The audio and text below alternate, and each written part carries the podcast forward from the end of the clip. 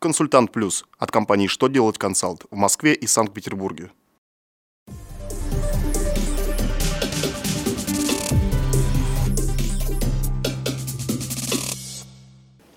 Добрый день! Для вас работает служба информации телеканала «Что делать ТВ» в студии Ольга Тихонова.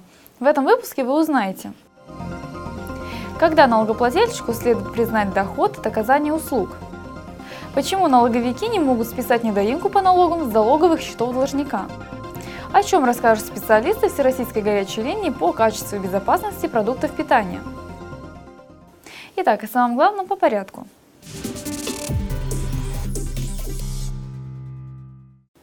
Когда налогоплательщику следует признать доход от оказания услуг? На этот вопрос ответил Минфин России. В своем очередном письме он напомнил, что в целях налогообложения прибыли при методе начисления доходы признаются в том периоде, к которому они относятся, независимо от фактического поступления денежных средств. Датой получения дохода от реализации услуг признается дата их реализации, то есть дата фактического оказания таких услуг заказчику. При этом доходы, полученные по договору об оказании услуг, следует учитывать в том налоговом периоде, в котором документально подтвержден факт оказания услуг.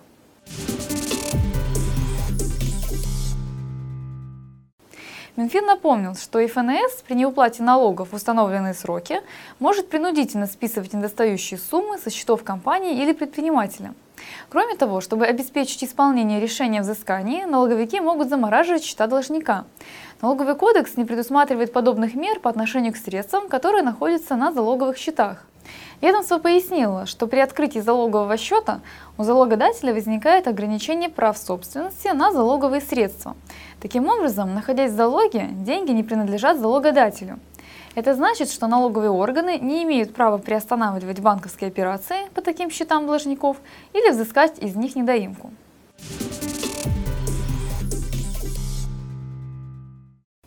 Роспотребнадзор сообщил, что с 13 по 27 марта 2017 года работает Всероссийская горячая линия по качеству и безопасности продуктов питания – Представители Роспотребнадзора и консультационных центров для потребителей предоставят любому желающему консультации по качеству продуктов и требования к ним, а также расскажут о принципах здорового питания. Единого номера у горячей линии нет, поэтому номера региональных горячих линий разместили на сайтах территориальных управлений Роспотребнадзора и Центра гигиены и эпидемиологии. В прошлом году по результатам работы горячей линии вынесли более 60 тысяч постановлений о взыскании административной ответственности, а сумма штрафов за нарушение составила 755 миллионов рублей.